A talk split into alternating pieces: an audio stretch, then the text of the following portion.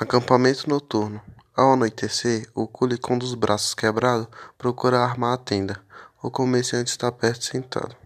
O comerciante. Eu já disse que hoje você não precisa armar a tenda, porque na travessia do rio quebrou o braço. O cule continua em silêncio o que estava fazendo.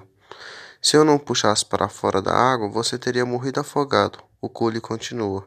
Embora eu não tenha culpa do acidente, aquele tronco de árvore podia muito bem ter batido em mim e não em você.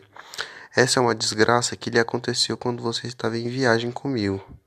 O dinheiro que eu tenho aqui é muito pouco, mas o meu banco fica em Urgar e lá eu indenizo você.